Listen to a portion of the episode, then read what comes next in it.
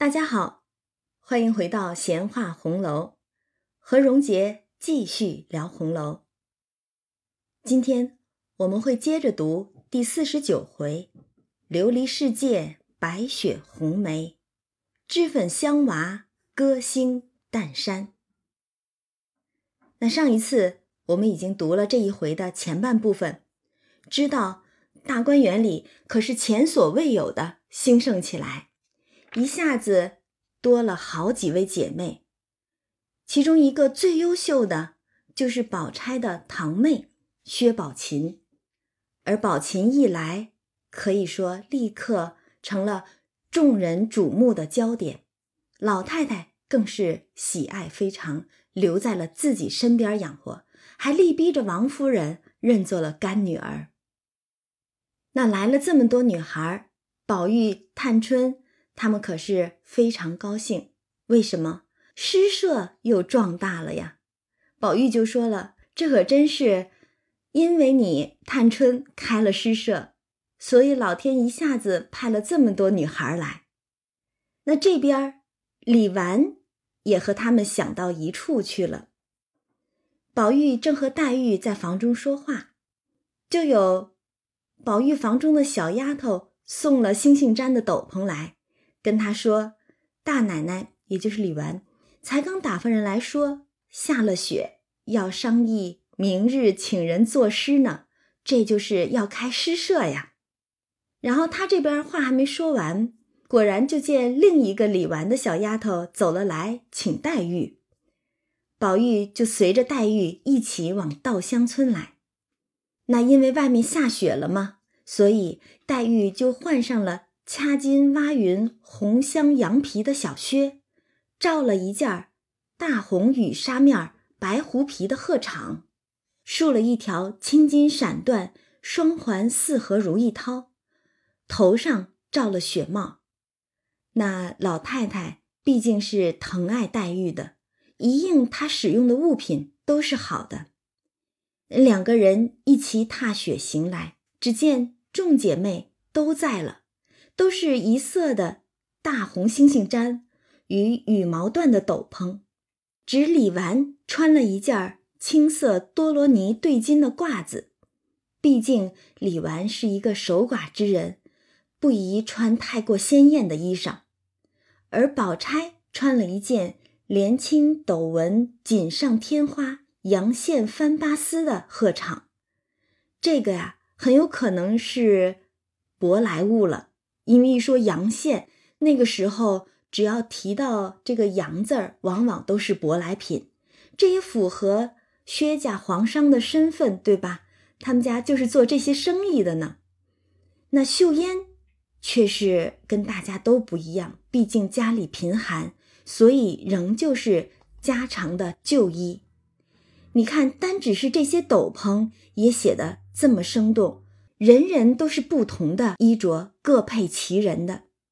而秀烟的这袭旧衣，其实也是给后文做了一些小小的铺垫了。那大家正在这儿聚着，那一时湘云也来了。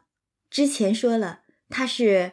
往贾母那儿去了，这会儿回来，身上就穿着贾母给她的一件貂鼠脑袋面子、大毛黑灰鼠里子里外发烧的大褂子。啊，这个里外发烧啊，就是指的里面外面全都是皮毛做的，所以叫里外发烧。这可得多暖和呀！正是下雪天得穿的。然后头上呢？戴着一顶挖云鹅黄片金大红星星毡的昭君套，又围着大貂鼠的风领，这个浑身看起来啊，肯定都是毛茸茸的了。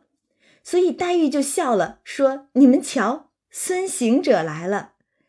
他一般的也拿着雪褂子，故意穿出个小骚达子来。这个是说湘云穿出来啊。”看着竟像是胡人的那些穿法了。那其实我们看了湘云的这一身啊，也不禁的在想，刚刚湘云见了宝琴穿着那身拂叶裘，宝钗说：“你竟认了宝琴做亲妹妹吧。”但是湘云却是很古怪的反应，根本没接宝钗的茬儿，反倒是说，反倒是说这一件衣裳也只配她穿，别人穿了实在不配。而这会儿她从老太太那儿回来，就得了这个从里到外的新衣裳。所以我总觉得湘云啊，实际上还真是个小女孩，她应该也是生出了一些醋意吧。到底是从小养在老太太身边的孩子，看老太太对别的女孩好，她心里头是不是也有那么一点点醋意不舒服呢？不过这会儿估计什么醋意都没有了。老太太毕竟也是疼她的，你看给的这个衣裳哪一件不是好的呢？那湘云一听黛玉取笑她，也不介意了，还笑着说：“你们瞧我里头打扮的。”一边说一边就脱了褂子，把这个里外发烧的大褂子脱了哈。只见他里头穿着半新的靠色三香领袖、秋香色盘金五色绣龙窄衬小袖眼襟银鼠短袄，里面短短的一件水红装缎湖浅席子。这个所谓的席子，就是穿在里边的一个像是衬衣似的那种。穿里边的衣裳，腰里紧紧束着一条蝴蝶结子长穗儿五色宫绦，脚下也穿着鹿皮小靴，越发显得丰腰圆臂，鹤视郎形。这么一看啊，真是好健美的姿容啊！天，生是个女孩家，这要是个男孩，如此风流潇洒，得迷倒多少人啊！众人就都笑，偏他只爱打扮成个小子的样，远比他打扮成女儿更俏丽了些。所以看来湘云也是自己更偏爱这种男孩子的装扮了。那湘云一看大家已经聚齐了，就先笑说：“快商议作诗。”一说到作诗啊，湘云是最等不及的那一个，然后还说：“我听听是谁的东家。”李纨就说：“我的主意，想来昨儿的正日已经过了，就是说，啊，昨儿本来应该是起诗社的正日子，他们原是商定了一个月要起两个社嘛，那昨儿应该是个正日子，可是已经过去了，若再等正日又太远了，可巧又下雪了，不如咱们大家凑个社。”又给他们接风，又可以作诗，你们意思怎么样？宝玉就先说：“这话很是，只是今日晚了，若到明儿晴了又无趣儿。”你看宝玉啊，真是无事忙。他很喜欢作诗，但是还要担心着这个雪下到明日，若是不下了，天晴了就没趣儿了。很想赶着下雪的时候就起这个诗社呀。众人一听他这么说，就向外看，都说这个雪未必晴，纵晴了，这一夜下的也够赏了。也就是说，这个雪下的还蛮大的，一夜功夫都未必能停得下来。哪怕真的是这一夜下完了，雪住了，那么一夜的功夫，想必这个雪积的也够厚、够赏了。李纨就说。我这里虽好，又不如芦雪芦好。呃，这个名字啊，也是各版本各有不同。我所用的这一本是遵着列藏本用了一个“炉”字，就是草庐之庐。但是其他的版本当中，也有用“安”，也有用“亭”字的。呃，庚辰本里边用的是一个“眼”字，这个“眼”字写出来呢。就是一个广字，广阔的广字，但是读作掩，意思就是依山而筑的房屋。那这个卢雪庐或者说卢雪掩后文就可以见到描述的时候说它是依山而筑的一个建筑，依山傍水的，所以依庚辰本读卢雪掩也是没有问题的。那李纨这儿说了，我这里虽好，又不如卢雪卢好。我已经打发人拢地炕去了，咱们大家拥炉作诗。老太太想来未必高兴，况且咱们小玩意儿，单给凤丫头一个信儿就是了。意思就是说，老太太年纪大了，又下着雪，未必愿意来凑这个热闹，所以只告诉凤姐儿就成了。然后又说，你们每人一两银子就够了，送到我这里来。又指着香菱、宝琴、李文、李启、秀烟说：“你们不算，咱们里头二丫头病了不算，四丫头告了假不算，只你们四份儿送了来，就是宝玉、黛玉、宝钗、湘云，你们四份儿送了来，我包总五六两银子也尽够了。也就是说，这一次起诗社。”李纨要请大家一起凑份子来起诗社，而且预算并不多，五六两银子也就够了。这倒让人忍不住想起上一次湘云听到大家起了诗社，兴冲冲的来说：“就让我补一社。”于是湘云做东，但是湘云没钱，所以是宝钗操刀的那一次了。那一次螃蟹宴。竟花费了二十多两银子，这还是后来刘姥姥给他们算的，说你们这一宴呢，竟然是庄户人家一年的开销了。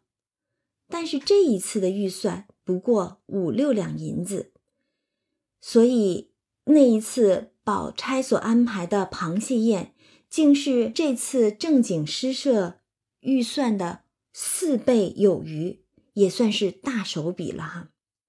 难怪也是总有人要感慨宝钗的心机，借着这一个诗社，又请了老太太和夫人们，然后让家下上上下下的人都得了他的好，念了他的好，然后还是打着给湘云去帮衬的这么一个名义，果然是好安排呀。那李纨这儿说了，包总五六两银子也就够了，宝钗等一齐应诺。因又拟提现运，李纨就笑道：“我心里自己定了，等到明日临期，横竖知道。”说着，大家又闲话了一回，方往贾母处来。本日无话。到了次日一早，宝玉因心里记挂着这件事儿，一夜没好生得睡，天亮了就爬起来。他当然记挂着呀。生怕这个雪下到半夜不下了，下的不足够，没法赏。那雪不够，不能赏雪，又如何作诗呢？所以他是一夜都没有睡好，天刚亮就爬起来，掀开帐子一看，虽然门窗上掩，只见光辉夺目，心里就踌躇起来，抱怨一定是晴了，天儿晴了呀。雪住了呀，日光已出，他就赶紧起来揭开窗屉子，从玻璃窗往外一看，原来不是日光，竟是一夜的功夫，雪下的有一尺多厚，天上仍是搓棉扯絮的一般，原来竟是雪光映窗，明亮的堪比日光了呀！而且这个雪竟然还没停。还在搓棉扯絮一般的下着呢，那宝玉肯定是高兴了，欢喜非常，忙唤人起来洗漱已毕，只穿一件茄色多罗尼狐皮袄子，罩一件海龙皮小鹰绑褂子，束了腰，披上玉金梭，戴了金藤笠，登上砂糖机，忙忙的就往芦雪庐而来。那他穿的这一身儿。蓑衣呀，斗笠呀，砂糖机呀，估计就是之前秋窗风雨夕来探望黛玉时所穿的那一套北静王赠给他的蓑笠糖机了吧？那他这一出院门四顾一望，并无二色。你想，一夜大雪，整个这个园子里边，估计白茫茫一片了。所以说并无二色。但是远远的能看到青松翠竹，自己却如装在玻璃盒子内一般。于是走至山坡之下，顺着山脚刚转过去，已闻得一股寒香拂鼻。回头一看，却是妙玉门前栊翠庵中有十数株红梅，如胭脂一般，映着血色，分外显得精神，好不有趣儿。这可正应了本回的回目了：琉璃世界，白雪红梅。而偏偏这灿烂的红梅开在栊翠庵这样一个原该清淡的修行之处。再联想居于栊翠庵的妙玉，只觉作者如此写法，如此安排，也真是令人回味了。那宝玉便住了脚，细细的赏玩一回，方欲走，只见蜂腰板桥上一个人打着伞走来，是李纨打发了请凤姐的人。宝玉来至芦雪庐，只见丫鬟婆子。正在那里扫雪开镜。原来这芦雪庐盖在傍山临水的河滩之上，所以我们就说也可以按庚辰本的那个写法是卢雪掩。那个掩字刚才解释了，就是就山而筑、依山而筑的房屋嘛。而这个描写呢，就说卢雪庐盖在傍山临水的河滩之上。是非常符合这个“眼”字的解说的。一带是几间茅檐土壁，锦篱竹有，推窗便可垂钓，四面皆是芦苇掩覆。一条去径，逶迤穿芦渡尾过去，便是藕香榭的竹桥。这样的话，大家就知道了，原来这一个芦雪庐是挨在藕香榭的边上。也是靠着水边的一座建筑了。而众丫鬟婆子见宝玉披蓑戴笠而来，就都笑了，说：“我们才说正少了一个渔翁，如今果然全了。因为刚不说吗？这个芦雪庐推窗便可垂钓，宝玉这样的一番打扮，可不就成了个渔翁了？这些丫鬟婆子也都笑，正说少个渔翁呢，宝玉就来了。”这不就全了？然后又跟宝玉说：“姑娘们吃了饭才来呢，你也太性急了些。”宝玉听了，只得回来。刚到沁芳亭，就见探春正从秋爽斋出来，围着大红猩猩毡的斗篷，带着观音兜，扶着一个小丫鬟，后面跟着一个妇人，打着青绸的油伞。宝玉就知道她一定是往贾母那边去的。就立在亭边等他来，两个人一同出园前去。宝琴这时候也刚起身不久，就在里间房里梳洗更衣呢。一时众姐妹都来了，宝玉只嚷着饿了，连连的催饭。他哪是饿了，肯定是想着赶快吃了，好去作诗的。好容易摆上饭来，结果头一样菜。是牛乳蒸羊羔，这个现在咱们可能很少有这样的一道菜，这应该是一道食补的菜。老太太就说了：“哎呀，这是我们有年纪人的药，没见天日的东西，可惜你们小孩儿吃不得这种药，或者说这种食补的这个东西呀，估计都是大补。而且你听老太太说，没见天日的东西，可见。”那个羊羔并非是生出来的羊羔，而是羊胎了。嗯，但是老太太却跟他们说：“今儿另外有新鲜的鹿肉，你们等着吃那个吧。”众人就答应了。宝玉却等不得了，拿茶泡了一碗饭，就着野鸡爪剂，忙忙的咽完了。也就是说，就着一些小菜儿，就赶紧的把这碗饭给吃了。贾母就乐了，说。我知道你们今儿又有事情，连饭也不顾得吃，便说留着鹿肉与他们晚上吃吧。凤姐忙说还有呢，这才罢了。湘云这边一听，咦，还有呢，就悄悄的和宝玉计较说，有新鲜鹿肉，不如咱们要一块，自己拿了园子里弄着，又玩又吃。那宝玉一听，巴不得一声呢，便真的和凤姐要了一块鹿肉，命婆子送到园子里去。一时大家吃好了饭，散了，进园就一起往芦雪庐而来，要听李纨出题献韵吗？对吧？你要起诗社，那这一社到底是怎么个题目？怎么个作诗的法子？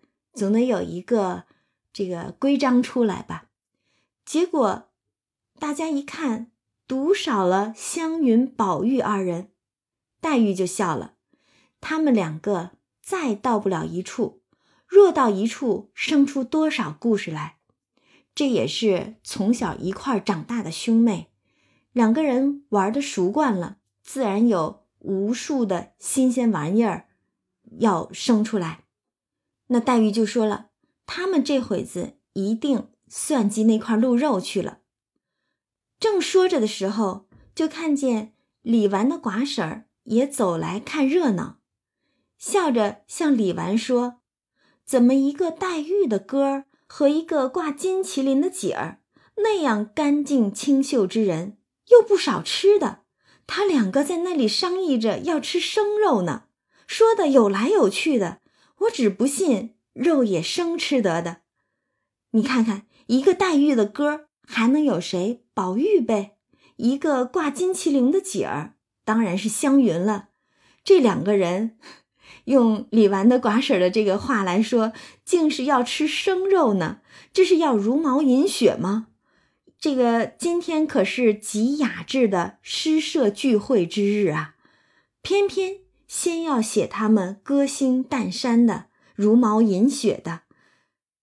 这可真是太大的反差了，其实也是为了后文马上湘云要说的那个锦心绣口做铺衬呢。然后大家一听这个李婶儿所说的这个话，就都笑了，说了不得了，快拿了他两个来。黛玉也笑，这可是云丫头闹的，我的卦再不错，可不是吗？她刚刚就说了，这两个人一定是去算计那块鹿肉了。那李婶来了，这么一说，可不就证明了黛玉想的是一丝不差？两个人真的是算计那个鹿肉去了。李纨等赶忙就出来，找着他两个，说：“你们两个要吃生的，我送你们到老太太那里去吃去，哪怕吃一只生鹿，称病了不与我相干。这么大雪，怪冷的，替我作祸呢。”这个实在也是李纨作为大嫂子，也是害怕没能照顾好这些弟弟妹妹们。你想啊，哪有吃生肉的？万一吃了生肉，真是有什么不干净的东西，让他们兄弟姐妹的生了病，李纨是看着他们的人，那他肯定推脱不了这个责任，所以赶紧就来拦着，可别吃生肉。你要是到老太太跟前去，怎么吃都与我没关系。但是在我的看守之下，你们要是这么作，惹出祸事来，那还不都得我兜着？所以李纨说：“你们要是想吃，到老太太那儿去，在我这儿大雪天的，别给我作祸了。”宝玉就笑了，因为一听李纨说的很严重嘛，说没有的事儿，我们烧着吃呢。李纨一听，这才放心了，这还罢了。只见老婆子们就拿了铁炉、铁叉、铁丝蒙子啊什么的来，李纨就赶紧嘱咐，仔细割了手，不许哭哦。你看他们拿的这些东西，又是铁炉，又是铁叉、铁丝蒙子的，这个就是咱们现在所说的烧烤了吧？哎呀，我们只能说，吃货什么时候都不缺呀。那个年代。他们就已经吃上烧烤了呢，结果他们这边正说着话呢，凤姐儿打发平儿来了，说是之前不是请凤姐儿来着吗？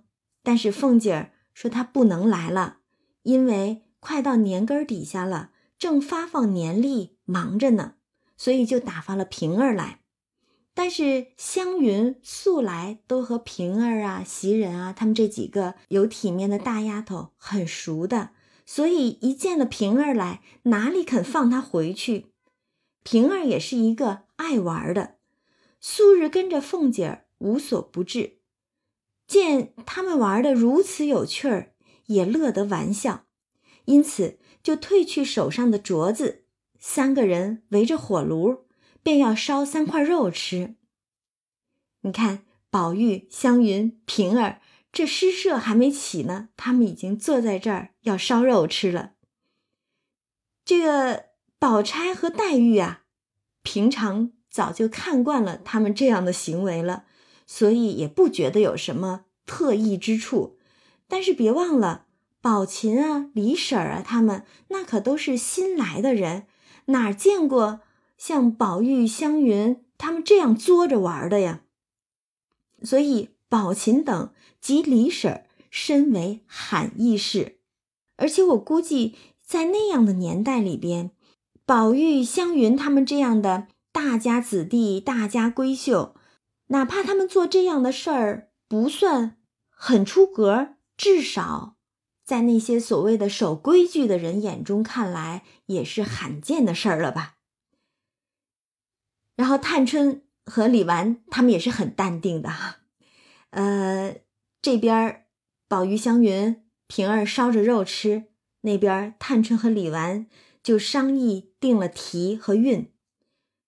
定好了，探春就跟李纨说：“你闻着香气，这儿都闻见了，我也吃去。”说着也就找了过来，李纨也跟过来说：“客已齐了，你们还吃不够。”湘云一边吃一边就说：“我吃这个方爱吃酒，吃了酒才有诗。”哎，湘云这个性格真像个男孩子。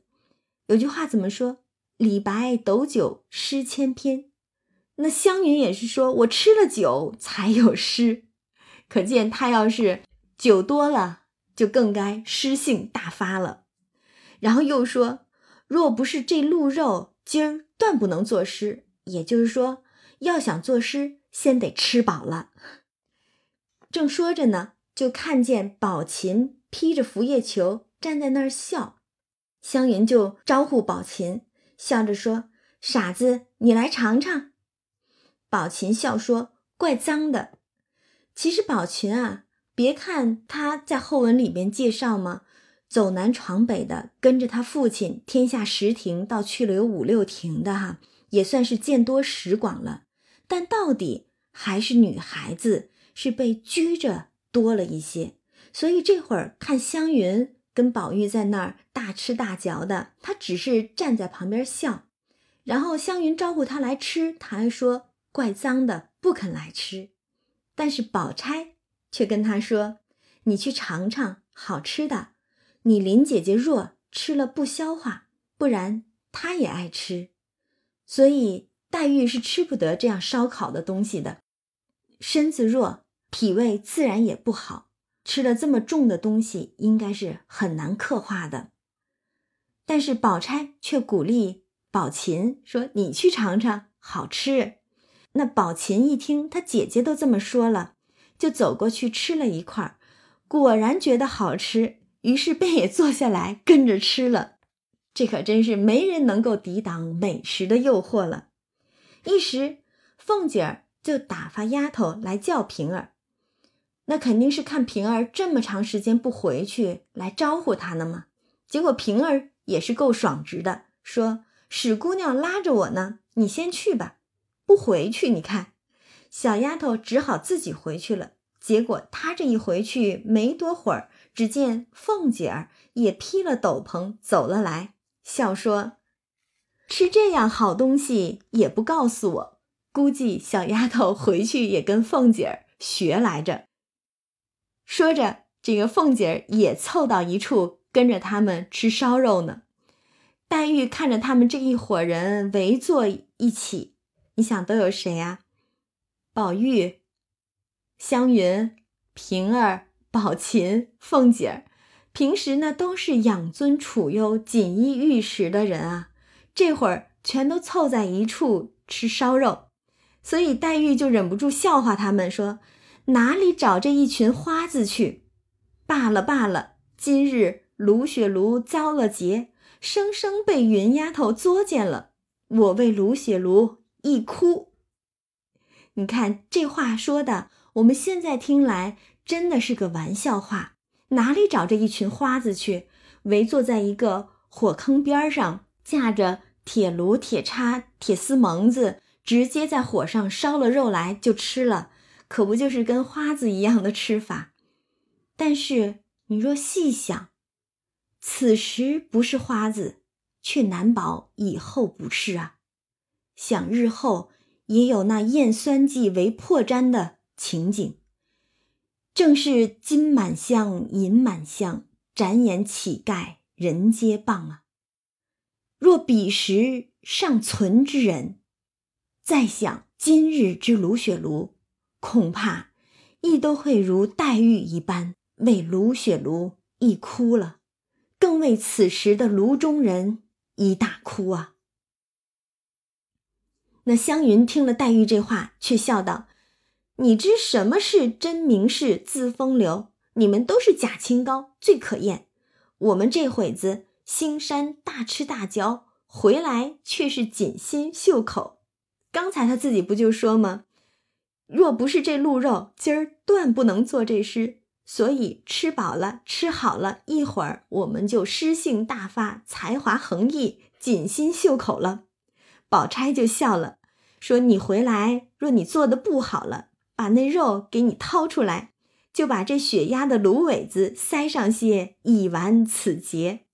你听听，这会儿啊，竟是黛玉和宝钗一唱一和的两个人在那儿斗湘云呢。大家说着，也就吃的差不多了。吃完了，洗漱一回，结果平儿带镯子的时候，却发现少了一个镯子，左右前后的乱找了一番。踪迹全无，众人都诧异。凤姐儿笑了，说：“我知道这镯子的去向，你们只管作诗去，我们也不用找，只管前头去，不出三日，包管就有了。”这实际上也是凤姐儿的一个计策了。她当然有法子找到，或者说审出来这个镯子到底是怎么回事儿，谁偷了去的。但是现在。却不好在众多的亲戚面前说破这件事儿。很多人都是刚到贾府，并不是太熟的人，但是现在出了这样的事儿，其实，在亲戚们面前是很丢脸的，好吧？所以凤姐就把这件事儿先压了下去，胸有成竹的说：“不用管，不出三日，包管就有了。”那。不在亲戚们眼前的时候，他自然是有法子把这件事儿审个水落石出的，所以他就故意岔开话头问：“你们今儿做什么诗？”老太太说：“离年又近了，正月里还该做些灯谜儿，大家玩笑才是。”众人听了也都笑说：“可是倒忘了，如今赶着做几个好的，预备着正月里玩。那这么看来，今天这个诗社啊。”还真是少不得要热闹一番呢，要做的事儿可真不少，又想作诗，还要做谜语，嗯，有的玩了。然后大家说着，一齐就来到屋里拢了地炕的那个屋里，只见杯盘果菜俱已摆齐，墙上已贴出诗题韵脚格式来了。